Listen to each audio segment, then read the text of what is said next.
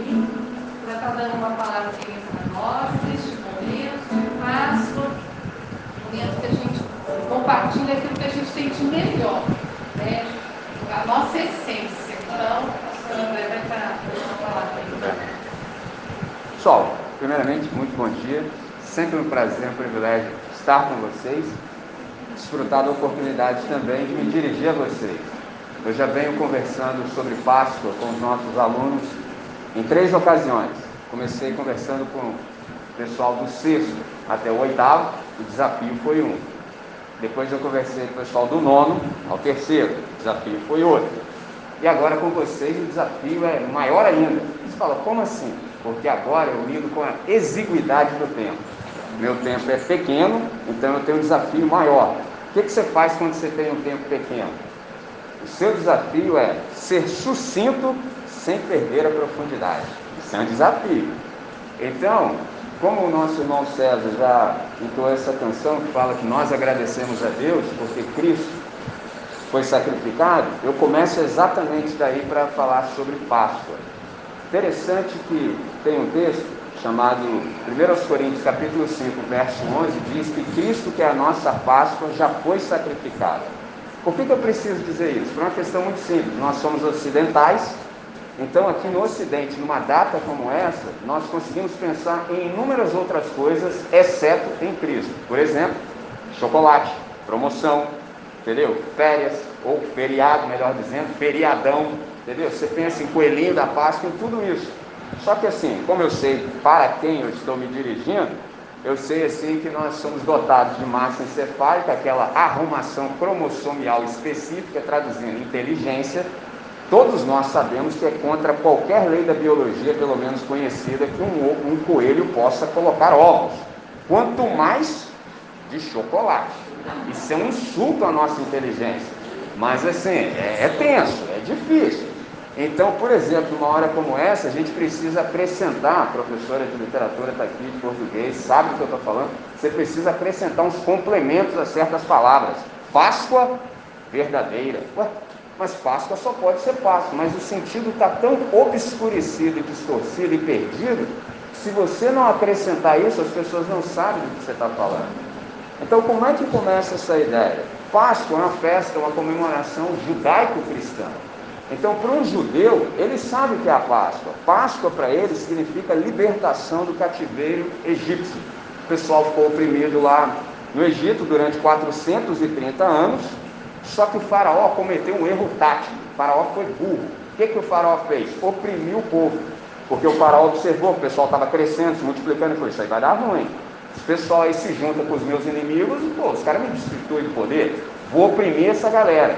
Só que o problema de você oprimir o povo de Deus é que o povo fala com Deus. Eles falam com quem resolve. Deus foi levantou um libertador chamado Moisés. Mas quando Deus falou com Moisés, já avisou com Moisés que o negócio não ia dar certo. De primeira, Faraó não vai deixar vocês ir. Vou te dizer a razão, porque eu vou endurecer o coração de Faraó. Porque o Faraó era de um nível de insensatez grandíssimo. Por exemplo, ele não só não sabia quem era o Deus, como ele se achava um Deus. Olha que interessante. Falou, então vamos brincar disso então. Já que você se acha um, eu vou simplesmente destruir a nação de vocês. Vou lançar dez, dez sinais, dez pragas. A última praga foi a morte dos primogênitos. Porque sempre Moisés falava, deixa a gente embora, cara. A gente quer entrar aqui no deserto e andar três dias e fazer o que a gente tem que fazer. O farol, você está maluco? Nunca deixava. Então Deus falou, então nessa noite vou passar o cerol em todo mundo. Agora, Deus sabe fazer distinção entre os dele e aqueles que não obedecem. Qual foi a distinção? Por exemplo, vou lançar a mão de um episódio que nós vivemos há pouco: Covid-19. O que, que nós precisávamos? De imunização. A primeira pessoa que falou sobre imunização no universo foi a Trindade. Lá no Egito teve imunização. Como? Você vai pegar um cordeiro para cada família, um cordeiro sem defeito, vai imolá-lo, vai matá-lo, vai pegar o sangue, vai aspergir nos umbrais da porta. Quando o anjo destruidor perceber que ali há esse sinal, essa casa está imunizada. O anjo vai passar sobre. É o que significa Páscoa. Por exemplo, em inglês fica fácil da gente entender. É pessoa. Em hebraico é pensar, passar sobre. Então o anjo percebia o sinal, passava. Naquela noite, Infelizmente, Faraó, endurecido, não deu ouvidos para Deus, o primogênito dele morreu. Vou precisar dar um salto enorme para o Novo Testamento salto de milênios. Um dia, primo de Jesus, chamado João, o imersor ou batizador, viu Jesus passando e disse assim: Eis aí o Cordeiro de Deus que tira o pecado do mundo. Qualquer israelita, naquele contexto, sabia sobre o que João estava falando. Porque o João, na verdade, ele era um cara extraordinário. Eu não tenho nem tempo para começar a falar sobre ele. Só te digo que ele era um cara, no mínimo, excêntrico. Você nunca na sua vida viu alguém parecido com ele. Nunca. Nem esteticamente e, sobretudo, com conteúdo. Ninguém era igual ao João Batista. Quando ele falou isso, todo o pessoal falou assim: como assim? Uma pessoa agora é o Cordeiro de Deus, e detalhe, observe o verbo, que tira o pecado do mundo. Você sabe, a professora está aqui, nos ensina isso. Tempo verbal a gente conjuga em três tempos: passado, presente e futuro. O interessante é que esse verbo no original tem a conotação de presente contínuo. Então, tira, tirou e tirará.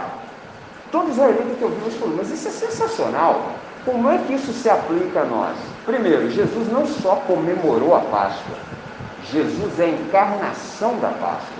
Por exemplo, o maior símbolo que a gente precisa ter diante dos nossos olhos numa hora como essa é exatamente aquele ali, ó, da cruz. Porque quando qualquer um de nós precisar de uma definição de amor, não deve ir ao dicionário, deve ir ao Calvário. É ali que eu pego a definição absoluta e essencial do que é amor. Amor é aquilo ali. Por exemplo, como é que eu sei? É porque um dia eu estive diante dessa cruz, só eu e Jesus. Só eu. Parece que ligou um grande holofote sobre mim. Eu vi essa cruz, vi Jesus cravado nela e ele, sem falar nada, sem proferir nada verbalmente, falando, me disse: Foi por você. E naquele momento eu entendi que o que segurou Jesus na cruz não foram os cravos, foi o amor dele. Então ele falou assim: Eu vou permanecer aqui durante essas seis horas em agonia, porque o André precisa de mim no tempo e no espaço. E eu sequer sabia quem era Deus. Isso é é interessante. Há um texto escrito pelo Paulo também que ele disse que Deus prova o seu amor para conosco em que Cristo Jesus morreu por nós, sendo nós ainda pecadores. Por exemplo, pode ser que você goste assim de alguém, ou mesmo ame alguém com intensidade a ponto de pensar em morrer por. Mas isso assim, você tem que estar com muita disposição pelo seu amigo. Eu até hoje, em todo o tempo que eu estou caminhando sobre a terra e sobre o sol, ainda não encontrei ninguém que estivesse disposto a morrer pelo seu inimigo. Não conheço. E Jesus fez exatamente isso por nós. Quando a gente começa a ter a compreensão disso, você começa de fato a perceber qual é a grandiosidade da Páscoa. Na verdade, essa para nós que cremos é a data mais importante, porque é a data em que Deus resolveu nos reconciliar de fato com Ele. Porque o nosso problema é que a gente já nasceu separado de Deus. O nome disso é morte espiritual. Então, quando Jesus foi à cruz, ele assumiu a minha e a sua morte. O interessante é que todos nós, todos, estávamos dentro dele. Porque o único jeito de Deus resolver o nosso problema era nos matando. Ele fez isso. Ele nos matou com o filho dele, e ao terceiro dia, quando o Espírito Santo fez o filho dele ressuscitar, ressuscitou o nosso novo eu.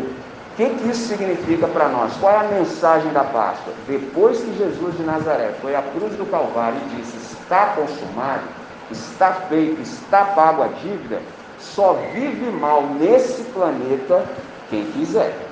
André, eu quero viver tão mal quanto é possível. Fazer o quê, né? Mas quem não quiser, fala assim, ó, para mim já deu. Igual tem alguns alunos que conversam comigo, Michelin, me chama de canto assim, termina a assembleia, alguns vão embora, outros fazem movimento para cá, me chama de canto, na moral, fala, para mim deu. Para mim deu, porque ó, falar a verdade, hein? Igual semana passada, o cara virou para mim falou assim: me fala como é que eu faço para encontrar o meu caminho. Eu falei: senta aqui agora, senta aqui agora, agora que a gente resolve isso. É com uma palavra. É só você falar assim: Amém. O que, que significa amém? Eu concordo. Senhor, o Senhor está certo e eu estou absolutamente equivocado. Simples assim. Essa é a mensagem da paz. Quem quiser Deus está recebendo todos de volta. Qual é o critério admissional? Arrependimento. O que é arrependimento? Dá razão para a Trindade. Simplesmente concorde com Deus. Eu encerro aqui. Só que pode ser que em algum momento você seja tentado a falar assim, pô, Michelin, eu até, sim, compreendo um pouco disso, vejo que é verdade, mas assim, eu nem entendo Deus. Deixa-me falar para você, eu sou pastor, meu trabalho é esse, pergunta para mim se eu entendo qualquer coisa que Deus fala. Não entendo absolutamente nada que Deus fala, nada. Porque para entender Deus, só sendo Deus, Deus não me chamou para entendê-lo, Deus me chamou para crê-lo, porque tudo que ele fala é um grande absurdo. Então só é possível dar razão a Deus pela fé. A Páscoa nos dá exatamente essa oportunidade. Então essa era a palavra que eu gostaria de deixar para nossa reflexão. Lembrando, só vive mal agora quem quiser. Quem não quiser, tão somente diga amém a Deus. Agora, só preciso fazer um adendo. Quando eu digo só vive mal agora, o contrário disso não é posses materiais, nada disso. Eu nem falo sobre isso porque não tem nada disso no Evangelho. O que o Evangelho está dizendo é: você vai receber a vida eterna. O que é vida eterna? É uma vida que tem uma qualidade da eternidade. O que é isso? Independente das circunstâncias exteriores, você vai conseguir viver bem. Não importa mais o que aconteça, você vai de fato ser quem você deve ser, atingir os objetivos que Deus tem para você, a despeito de toda situação contrária e de toda oposição. Isso é que é a vida boa. Isso é que é a vida que de fato vale a pena ser vivida. Certo? Então encerro aqui, agradeço a oportunidade, vou chamá-los para uma oração. Senhor, muito obrigado por essa hora. Obrigado por todos os meus amigos de vocação que aqui estão. Obrigado pelo tempo que o colégio nos concede para refletir sobre algo tão importante para a nossa espiritualidade, que é a Páscoa. Nós te agradecemos pelo sacrifício de Jesus, te agradecemos pela vida obediente do nosso Senhor e pela possibilidade que Ele nos dá de sermos reconciliados contigo mesmo. Deus, nós queremos aproveitar essa oportunidade da melhor maneira possível. E é por isso, Pai, que uma vez que a tua palavra nos é exposta e a gente percebe que ainda algumas coisas em nós não estão de acordo, são exatamente essas coisas que a gente abre mão agora e se arrepende e te dá razão. Então, Pai, que o nosso dia seja um dia repleto de novas compreensões, de tal maneira que a gente possa caminhar na direção correta. Obrigado por esse tempo, obrigado por esse espaço, obrigado por esse café que foi preparado com tanto carinho.